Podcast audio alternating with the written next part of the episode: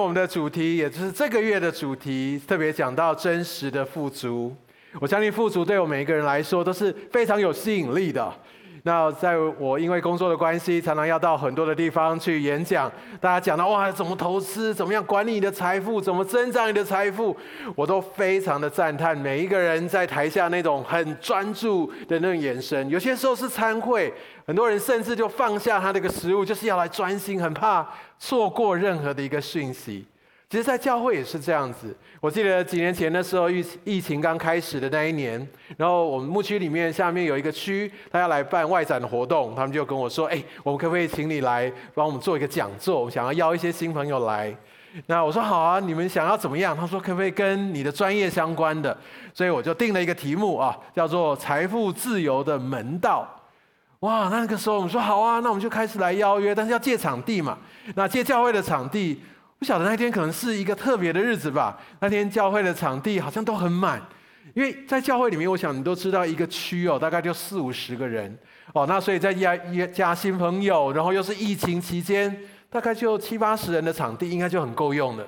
但那一天只剩下一个场地，就是对面那个二楼的副堂。二楼的副堂呢，可以坐两百五十人。哇，就想说一小撮人坐在那么大的场地，会真的蛮冷清的哎。那也没别的办法，哇！童工虽然很忐忑，我们就这样办了。就你知道那一天来了多少人？那天来了超过两百人，哇！我们给神一个掌声，哇，好热烈哦！然后来问童工说：“哇，真的是我们经历神的大能。”他们说：“对。”当我们看到这个题目的时候，就觉得好像可以放胆去邀。以前是说：“哇，我要来介绍耶稣，来参加我们教会的活动。”有些时候就比较羞涩一点，但是讲到财富自由，哎，我好像比较可以放胆来来谈，然后好像被听见有这样的一个一个议题，有这样的一个讲座的人，他们也欣然来接受。富足是我们所追求的，不是吗？在教会哦，我们有都有推网络的一个课程哦，网络学校。那今年春季班有一个新的课上架，叫做圣经理财。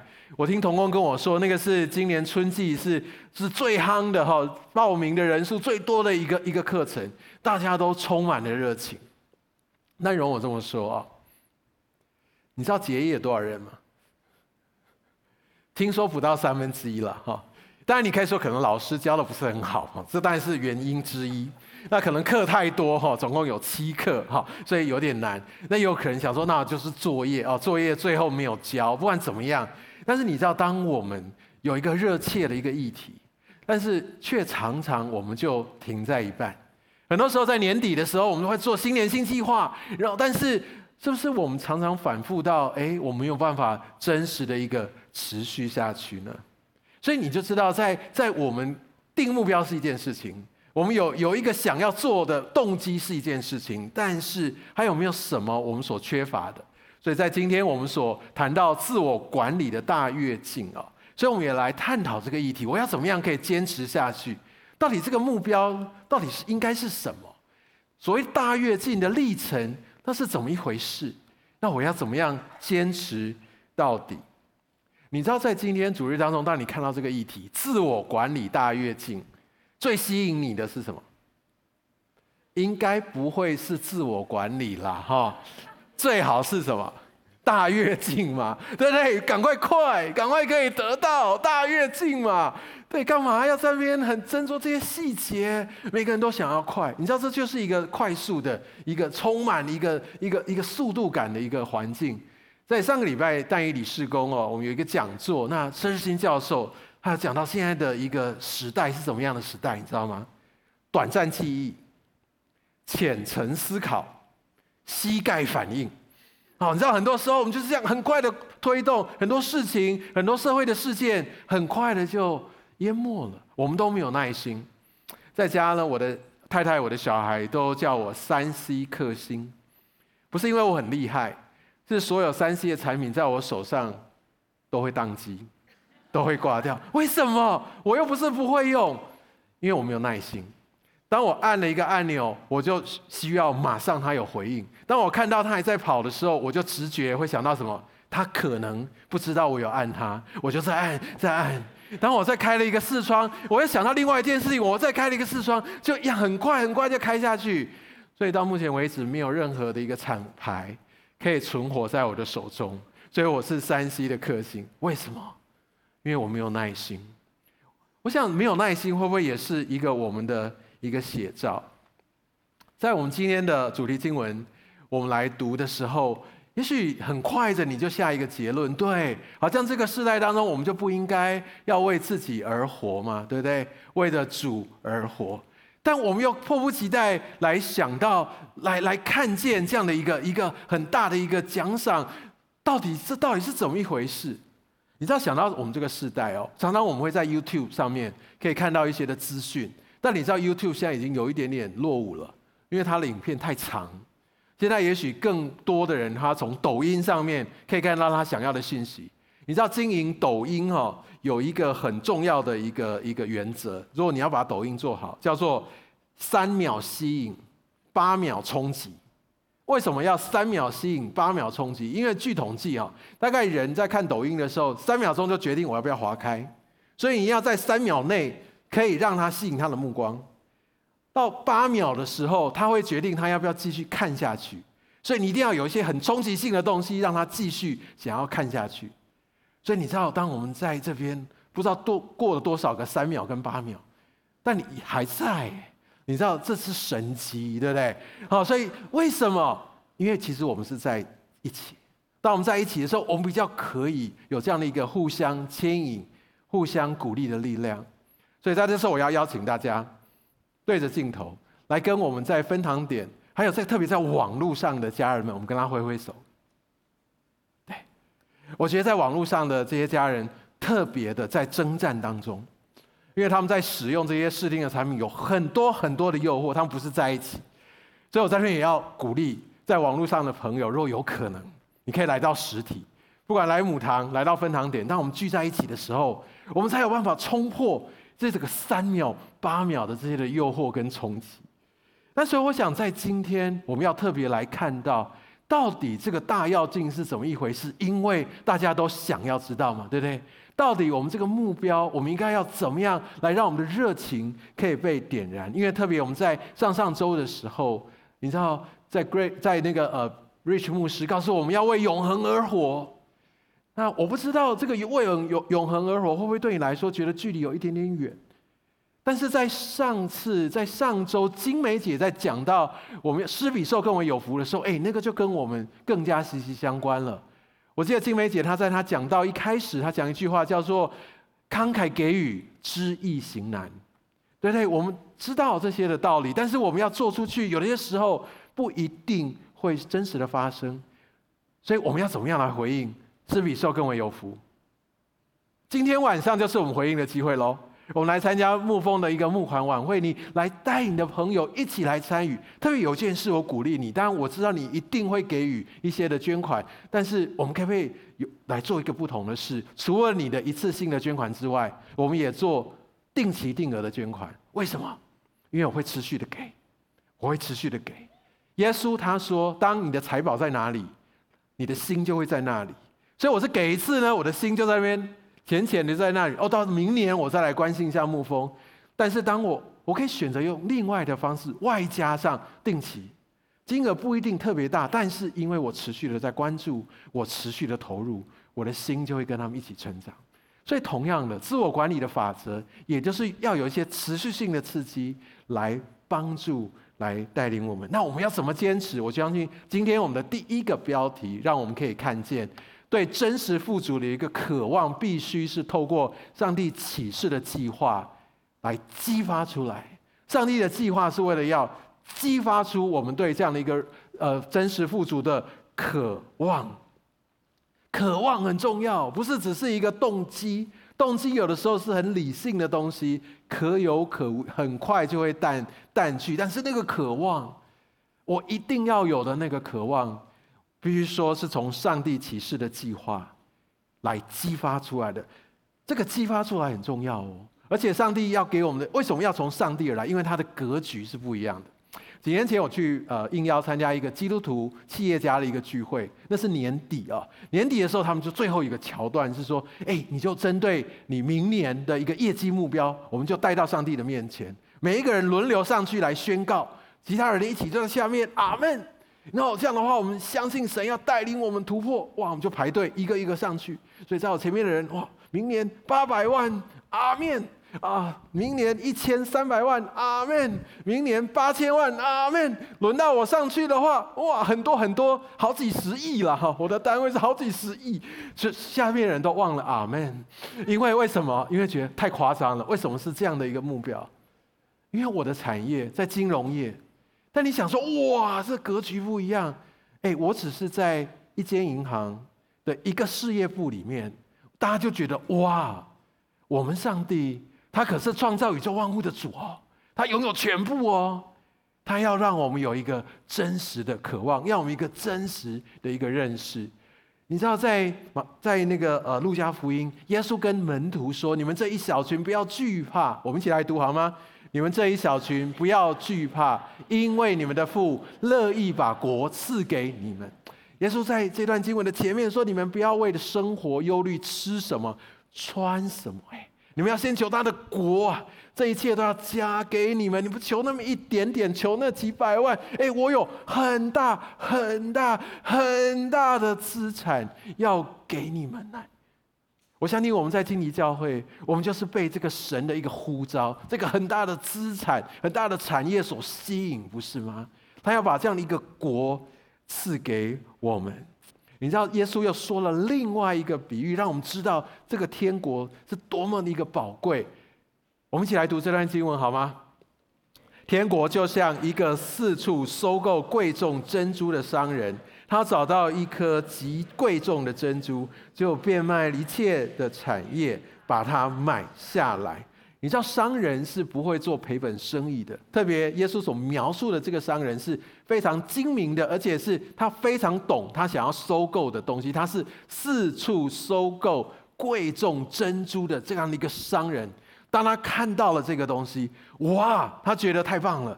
他可以放弃，他说他是可以变卖他一切所有的，就是要得到这个天国，应该是用这样的一个渴望。你知道，上帝透过这样的一个方式来激发出来的。你知道，这就是一个真实圣神的话语，要让我们认识的。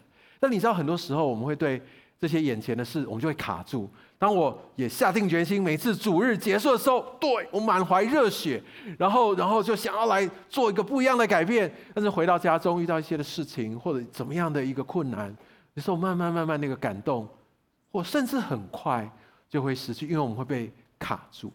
为什么我们会卡住？我觉得呃，C.S. Lewis 他在《极重无比的荣耀》上面，他一个我觉得非常真切的一个一个诠释。哈，他这样说。当我们仔细查考福音书中并不讳言的记载，有关奖赏的应许及内中所包含惊人的本质的时候，恐怕我们的主会以为我们想得到所渴望的那一份胃口不但不够大，而且未免太小了。我们是胃口真的太小。其实福音书要跟我们讲，就像刚才天国的比喻，要是很大很大很大很大，但我们还是用我们自己所能够了解的框架去框住它。以至于我们没有那样的一个足够的一个动力。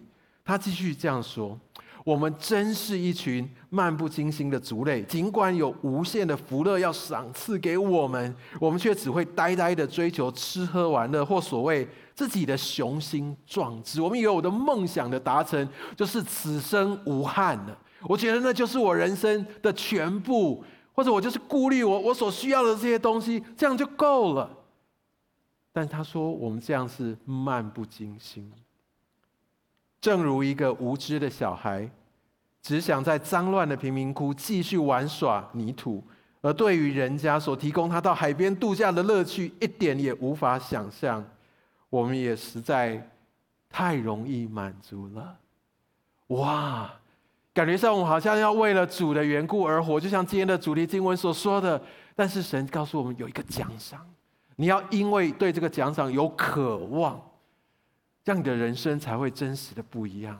透过上帝的话语，他要让我们来重新看见，就像保罗他在哥林多后书这边所说的，我们也一起来读好吗？所以我们不丧胆，外体虽然毁坏，内心却一天新似一天。我们这至暂至轻的苦楚，要为我们成就极重无比、永远的荣耀。我想这段经文可能在我们当中很多人都很熟，所以我们知道，对现在的苦难，对比起未来有的是很短暂、是很轻的、微不足道，所以是值得，是值得。但你知道，他经文也说，这些的苦楚是为要我们能成就这个荣耀，所以苦楚跟荣耀是相关的，必须有这个苦楚，必须有这个不容易，必须有这个过程。才有办法进入到这个荣耀里面。哇，你有没有开始觉得有一点点的沉重啊？其实你知道神的话，当我们好好的来读，你会发现它很有重量。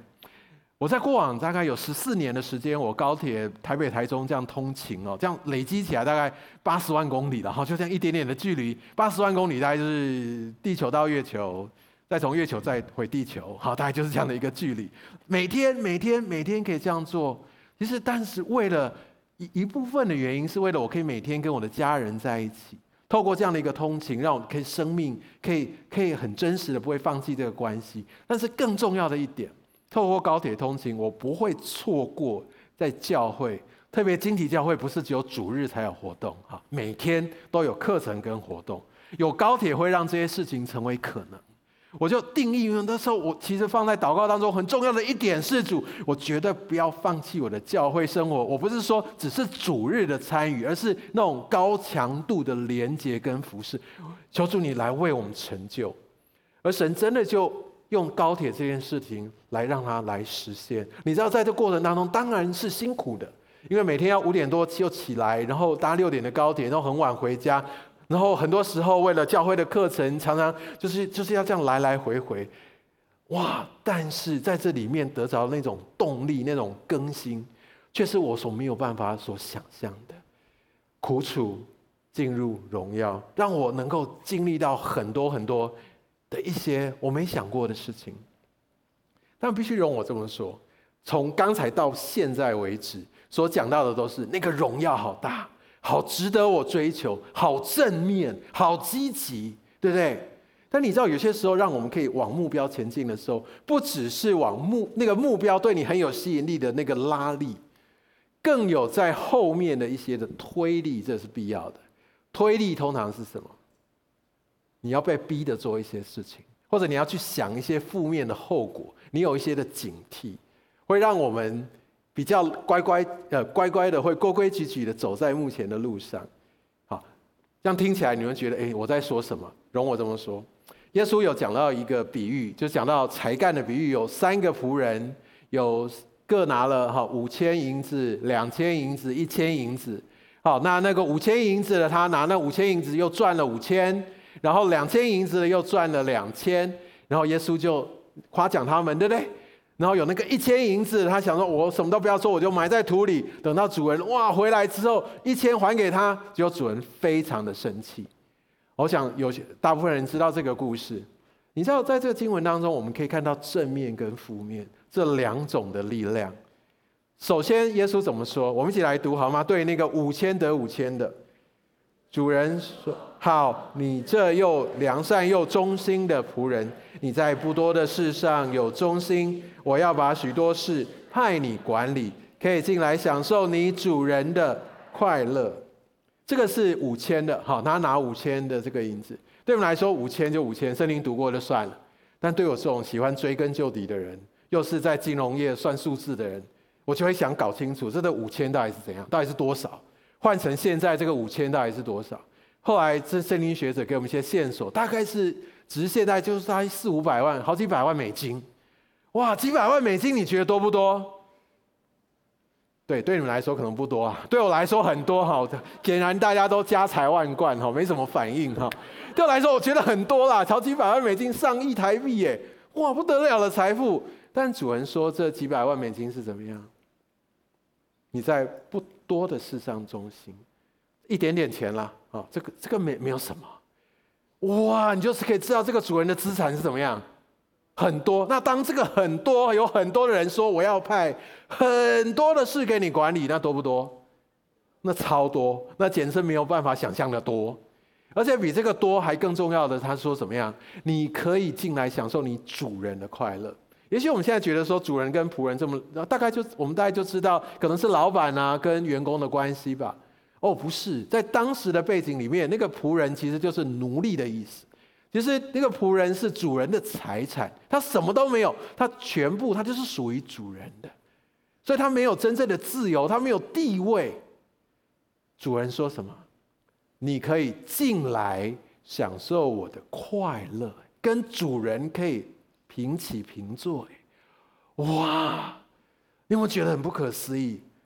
这个是你真的是抓到这样的一个应许，你真的是有回应的人。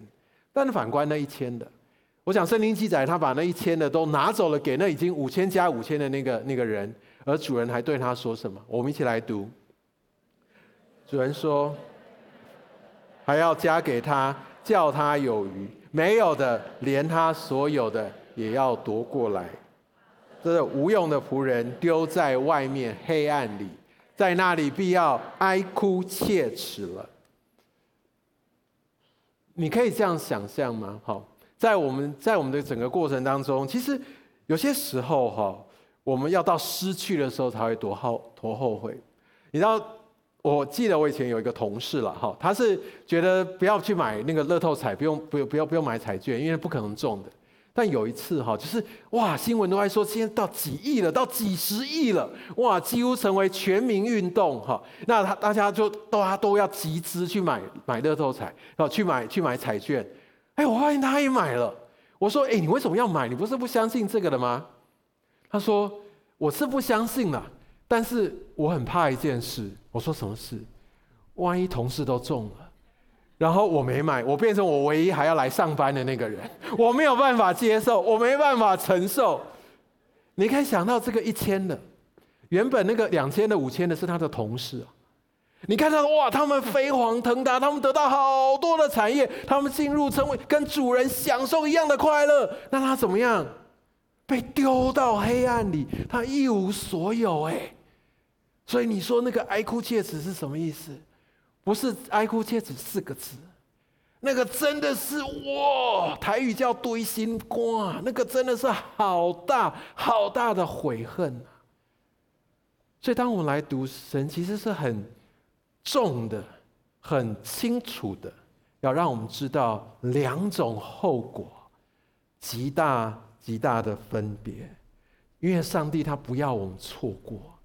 他让我们清楚知道，这是两种截然不同的结果。你知道，我们非常需要听这样的一个负面的话，很重的话。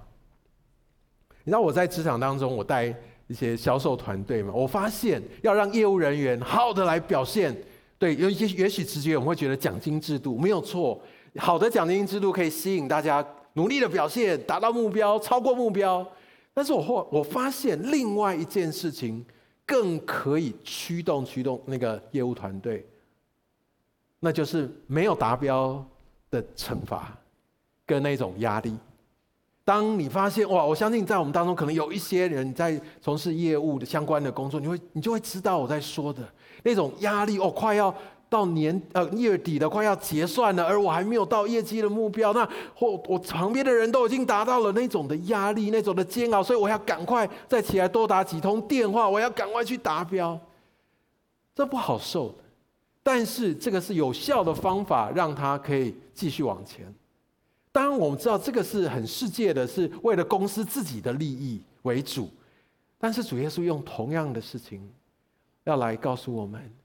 不要错过了，他用这些负面的事情，也要让我们可以知道要有所警惕，让我们不要用自己的方式就错过了他为我们所预备的那个重要的国。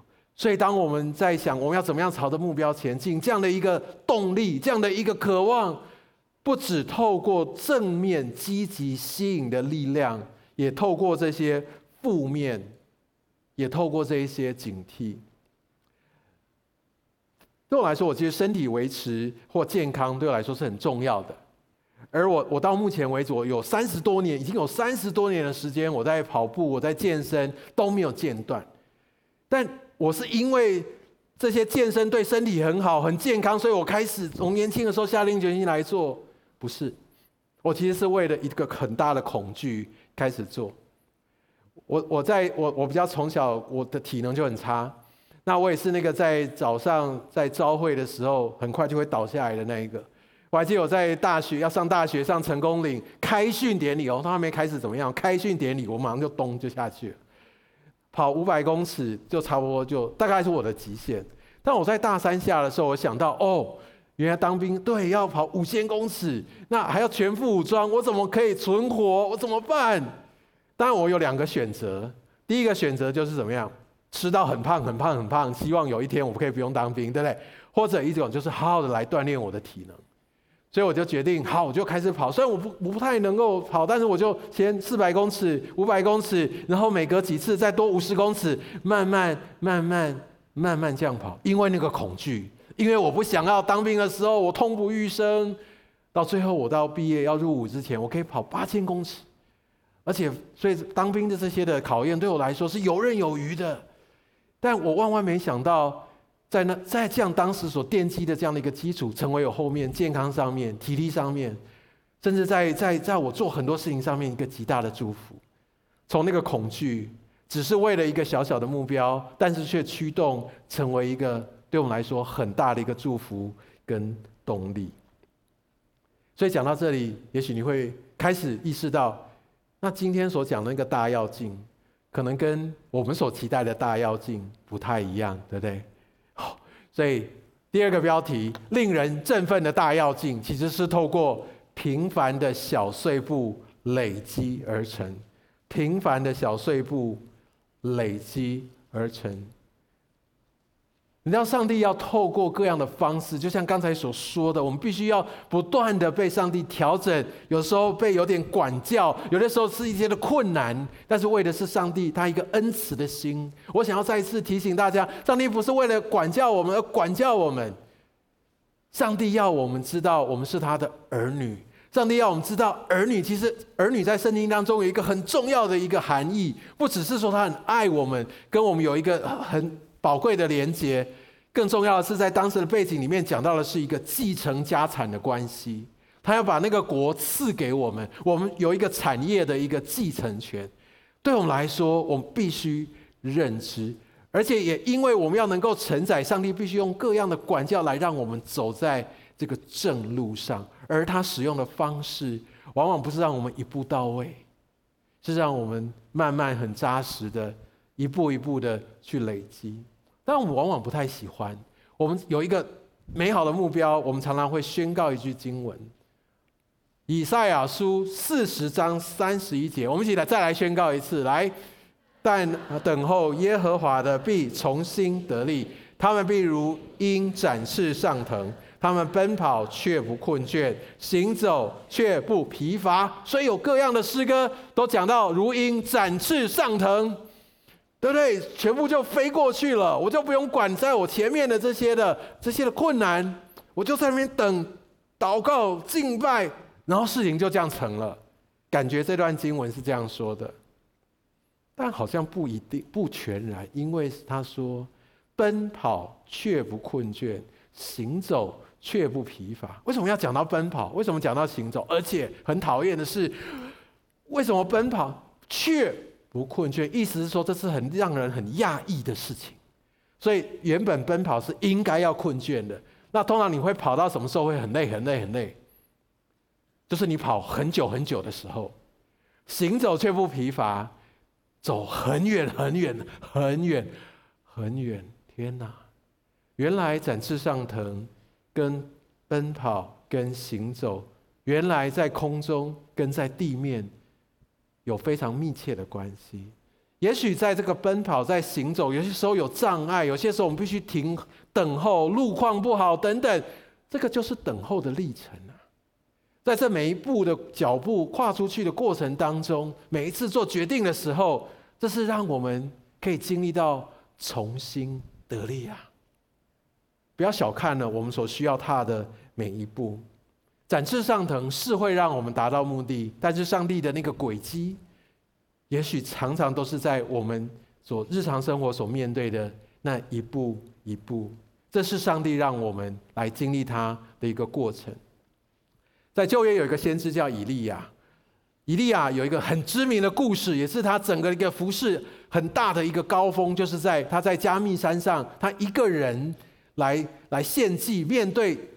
四百五十个拜那个假神巴力的先知，大家来 PK，看到底是谁的神才是真的神？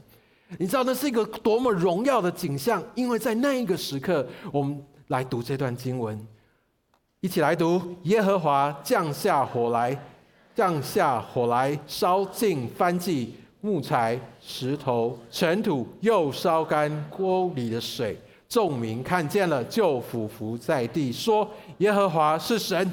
耶和华是神，哇，多么的荣耀！这是场景，这个真的是电影的最高潮。但你知道，在这段经文的前面，耶和呃那个以利亚到底做了什么事情？耶和华降火下来之前，我读给大家听。在那之前，耶和呃以利亚先按着雅各支派的数目，取了十二个石头，把祭坛筑起来，在祭坛四周围挖沟。在祭坛上摆好柴，把献祭的牛切块，放在祭坛上面，然后用四个桶子装满了水，倒在上面，一次、两次、三次。你知道，很多时候我们期待神就这样降临了吗？复兴的火就这样下来了吗？那我的我所求的就这样子成就了吗？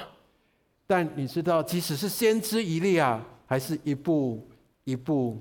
先把石头找来，把筑把坛筑起来，把木材放上去，把献祭的牛找来切块放好，然后挖沟了，然后倒水了。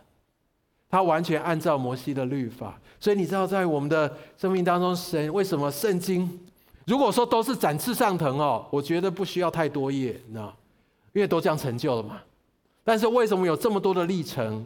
有甚至有摩西的律法，有这么多的一些的法则，为的是要让我们可以知道，当我们行走，当我们奔跑，当我们在做预备，这个才我们必须知道该怎么样去做。所以你知道，很多的时候，我们看到表面上特别听到一些的见证浓缩之后，那样的一个上帝所成就的事情，我们都好大的渴望，但我们却忽略到，其实有很大的一块，是我们在台面上我们所没看见的。但是它的每一个砖，每一次堆叠起来，那个是让我们可以看到浮现在台面上那样的一个荣耀，不是吗？当我们在看到诗篇的一个作者，在讲到流泪撒种必欢呼收割，哇，这是一个多么让我们振奋的一个多么带有盼望的一句经文，不是吗？但你知道，如果不是有在流泪的时候，很惨的时候，还是没有放弃撒种，其实就没有后面的收割。在被流亡的过程当中，那时候以色列人如果没有他们把他们的种带出去，也没有机会带着禾捆回来。所以，也许你现在所做的，其实可能对你来说没有盼望、没有果效，甚至一再的失败，但坚持下去。这句经文真正告诉我们：欢呼收割是来自于流泪撒种。不要小看，因为每一个朝向目标的努力都不会白费。千万不要轻易的放弃，因着渴望，带着盼望，坚持做下去，这个才真的叫做与上帝同工。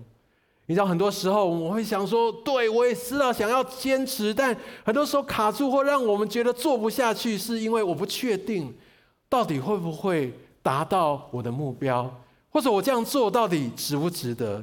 我觉得在希伯来书有句经文也给我们一些的亮光，我们一起来读好吗？愿你们个人从始至终表现出同样的殷勤。以便对所盼望的有完全的把握，这样你们就不致懒散，可以效法那些凭信心和忍耐承受应许的人。我们都知道，当我要想要朝着目标前进，会让我放弃，往往是因为那个懒散，对不对？这篇经文讲得非常的清楚，要怎么样让这个懒散不会发生，就是在于我对我所盼望的有完全的把握。那要怎么样对我所盼望的有完全的把握？就是从始至终的殷勤，我就是做好我该做的事情，按部就班的一步一步的去做，让我就可以跟着那群承那个承受应许的人一起，可以享受到这样一个产业的丰富跟快乐。而这些承受应许的人有一个很重要的一个前提：凭信心和忍耐。有信心，而且愿意不断的付出跟忍耐。当我们可以看到圣经里面，像大卫、像约瑟，哇，像但以理这些人，他们没有一个不是在他们年轻的时候，或者他们根本跟往后在做的事情根本无关，但他依依然扎扎实实的去做。所以前前一阵子有一个词叫做“安静辞职”，我觉得是一个很值得我们来被提醒思考的。你知道，很多时候，当因为我完全可以理解，因为看不到目标，或者我觉得不值得，或者我们觉得没有价值，所以我选择用一个消极的态度。但会不会，其实神正在累积我们，要往我们的目标前进，而我们自己的选择去错过它，去放弃它？千万不要因为这一段错过的经历，让我们到后头哀哭切齿。而且容我这么说。安静辞职的人，他要发现这件事情，要到很多年以后，那个时候要补救，真的会非常非常的辛苦。我们必须坚持，但是也许我们可以不用把它想得那么的悲情，因为你知道，在刚刚讲到我在一一路在培养我的体力跑步的一个过程，你知道，当我从五百公尺要到五千公尺，觉得是很不可能，觉得是很累，觉得很辛苦，觉得有时候也没有盼望。但是当我五百慢慢跑到一千五百，当我从一五五零慢慢跑到两千，慢慢跑到三千，慢慢跑到三千五的时候，你知道我的眼界是不一样的。当然，我对于我那个五千，对我的目标，我会越来越近，我越来越有盼望。但是你知道，在这个养成的过程，我的体力、我的健康，其实都不一样了。那个是我在一开始五百的时候，我所想不到的。但是这个历程，我就慢，我就一路的被被拖住，被培养起来。而且当我跑到五千的时候，我还没有毕业，我还有一段时间，我没有停在那里。我觉得我可以继续，我可以继续增加，我可以被扩张。所以很多时候，也就是因为我跨出去了，慢慢慢慢扩张的旅程就开始了。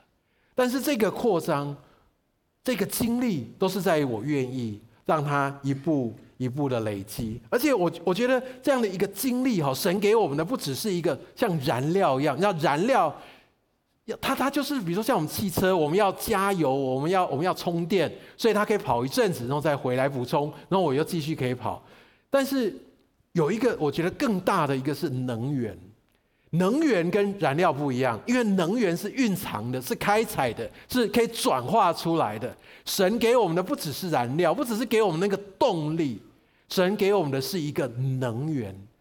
能源其实可以带来极大的一个能量。所以第三个标题，我想要给大家的是自我管理的新能源，透过神安排的环境持续的供应。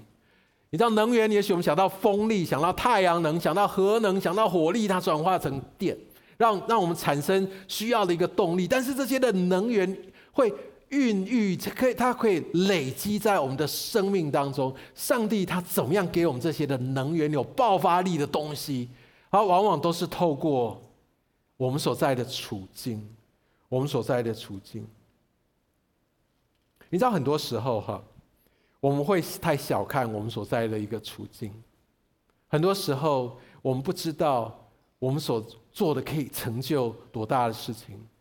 其实，在我的这个整个职场里面，我转换非常多的行业。我我一回来，我做贸易，然后做化工原料的一个进出口，我甚至还去管过画廊，然后还有就化纤的产业等等，很制造业到最后到创投，然后到最后到金融业，每一个都是跨领域的。所以你说有有人问我说：“怀德哥，你有没有一个生涯的一个规划，一个蓝图？”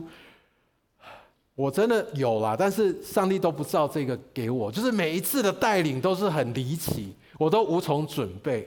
但我觉得有一点，我是很感谢主的是让我很看很看见神让我在不同领域当中那个学习历程的那个兴趣，而且让我每次有新发现的时候，我就觉得哦，哇，这真的是让我很很很很很有热情。我记得有一次我们那个时候跟另外一个公司，那时候搬家搬到一个大办公室，那是在南港。然后在南港，我们有一个好大的办公室。有一天晚上，我就刚做完我的事情，起来伸懒腰，突然发现，哇！我们那我们那个场地很大，几百人的办公室只剩下我一个人。然后呢，我的同事离开都很贴心，都把灯都关了，就只剩下我头顶的那几盏灯。你如果说我心中没有一点点感叹，其实那是骗人的。但你知道，神在那个时候让我看到这一路的历程。我可以看到我不断的这些的创意被激发出来，我开始发现我可以做任何的迎接任何的挑战。对我来说，我没有觉得跨领域是一个很困难的事情，而且神让我看到好多的图像是在于说我在服侍的过程里面，很多时候我所没卡住的工作上的问题，在服侍在对谈的这些的过程当中，我有一些新的灵感，有一些新的领受，重新的被眺望。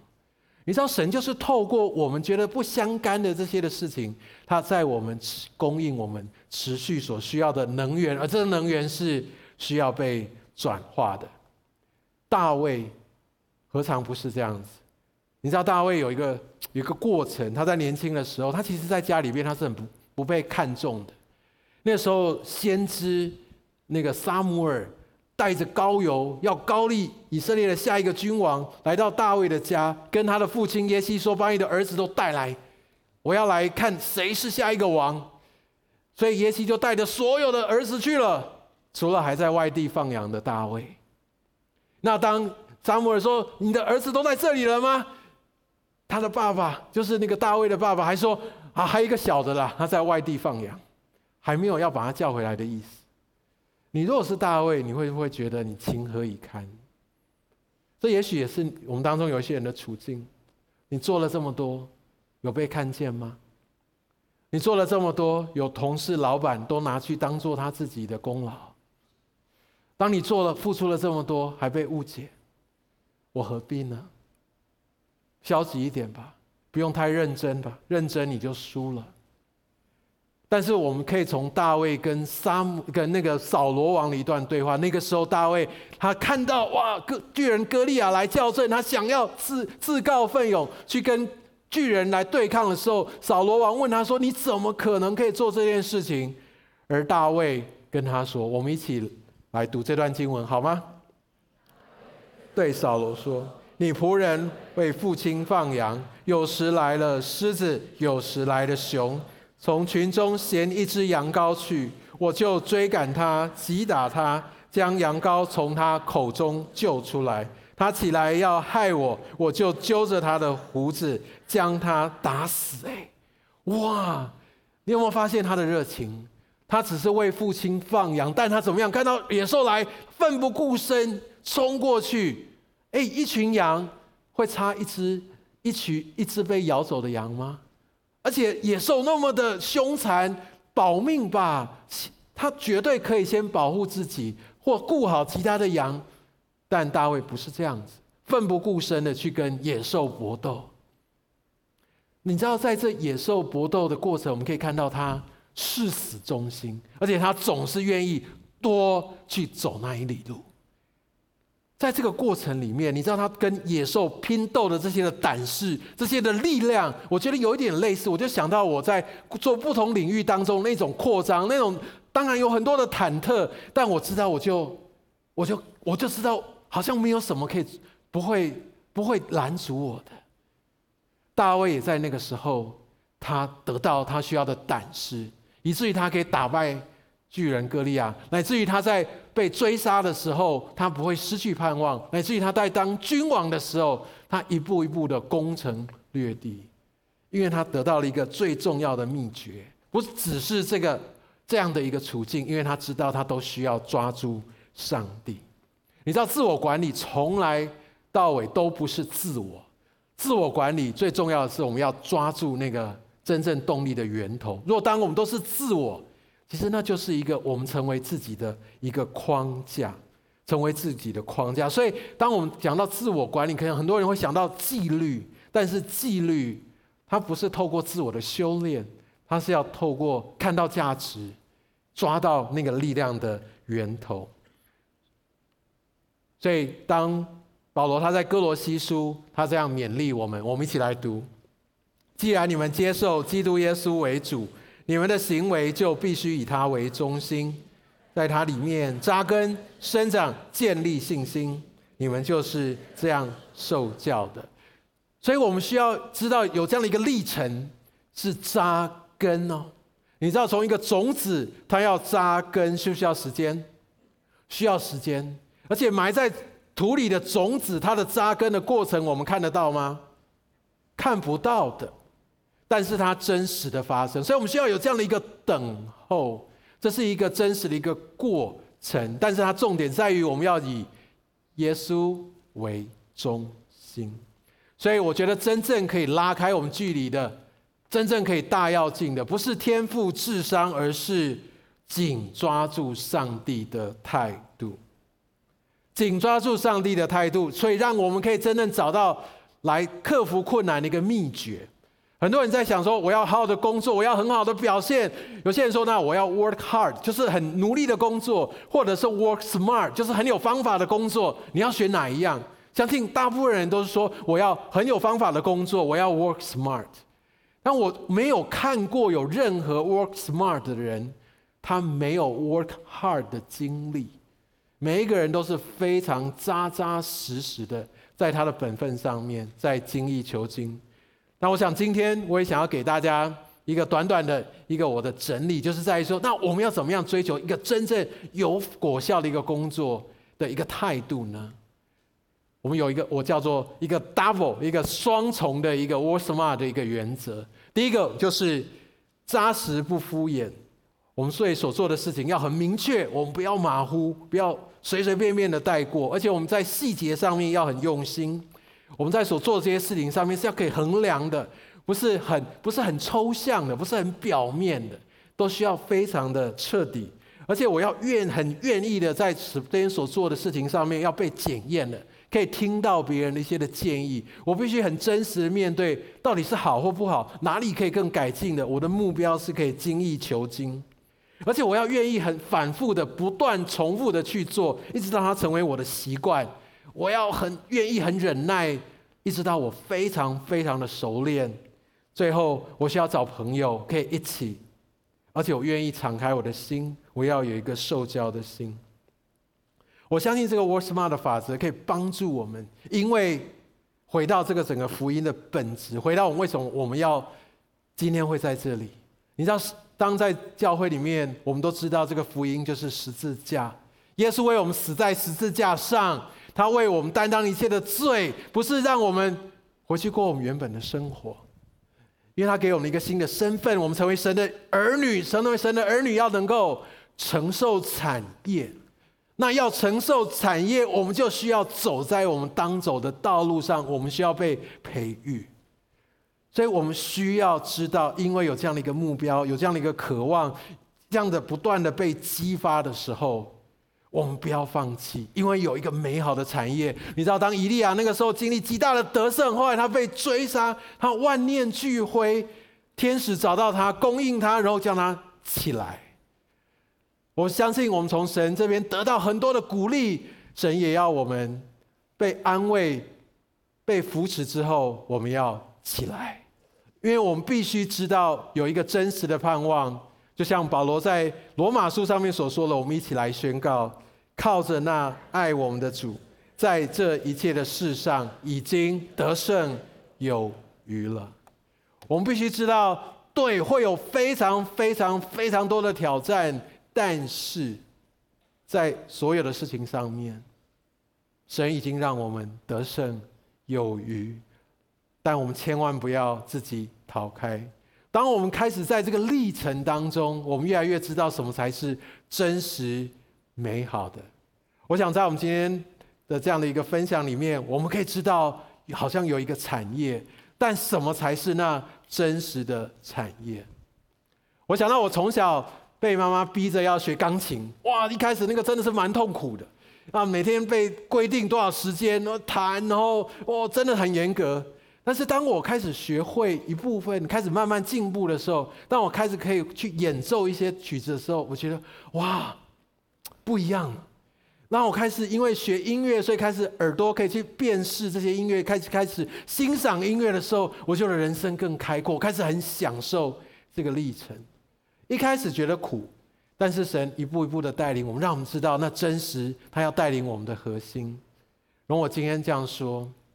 我们真实的核心，让我们可以得到最大的满足，是来自于主基督。所以就回到我们今天的主题经文，因为我们所侍奉的是主基督，所以我们就可以知道，不是为了我自己、我自己的框架、我自己所设定的、我所要的目标而做，我可以愿意为主而做，我才可以开始真正的明白那个奖赏是何等的美、何等的大。最后，我们一起来做祷告。亲爱的主，谢谢你给我们一个无比的奖赏。而在今天的信息当中，好像主你也在我们对我们当中很多人要重新的来眺望我们，让我们看见，特别重新的来看见我们所在的这些事情，我们所做的这些事情，甚至有很多我选择要放弃的这些事情，我选择再一次的把它交在主你的手中。求主你让我有一个更新的眼。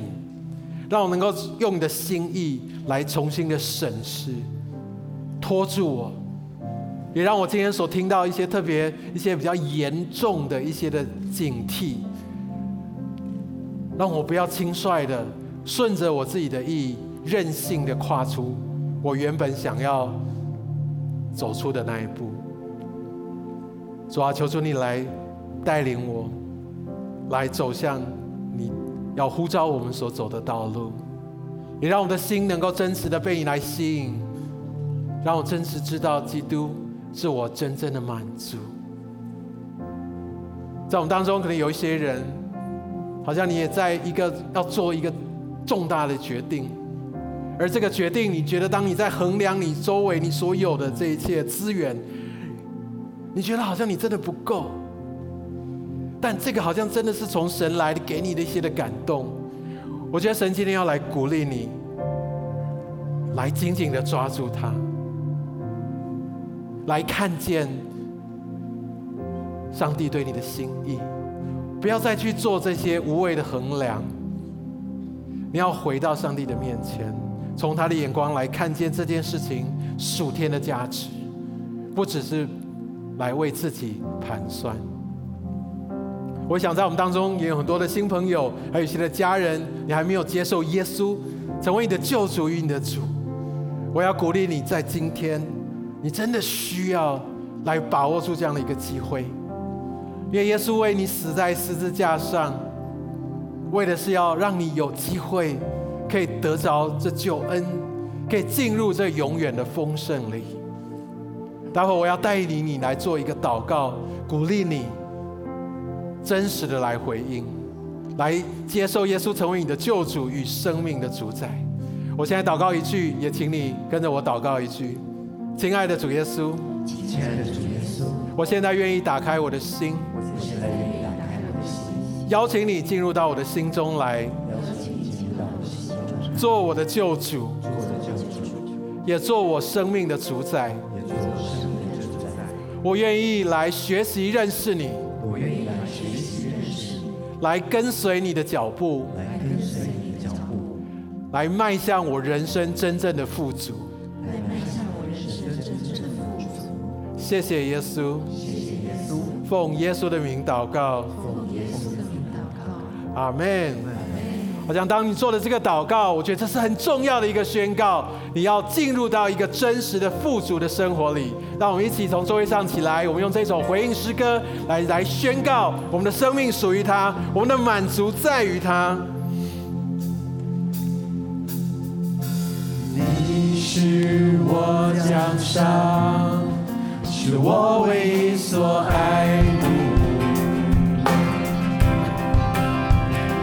这世上没有事物能够带给我满足，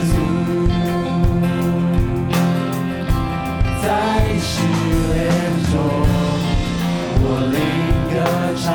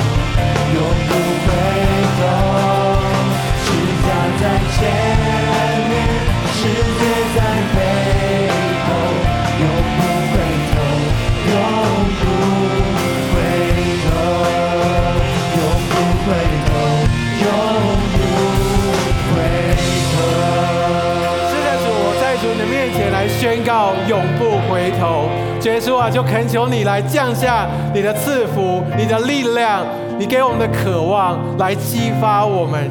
我们没有办法靠着自己不回头，我们乃是必须抓住你。所以说，我们需要你的同在，求主你大大的倾福在你的儿女的当中，让我们能够好好的来面对我们人生的标杆，对着我们的异象呼召，勇敢前行。奉耶稣的名祷告，阿门。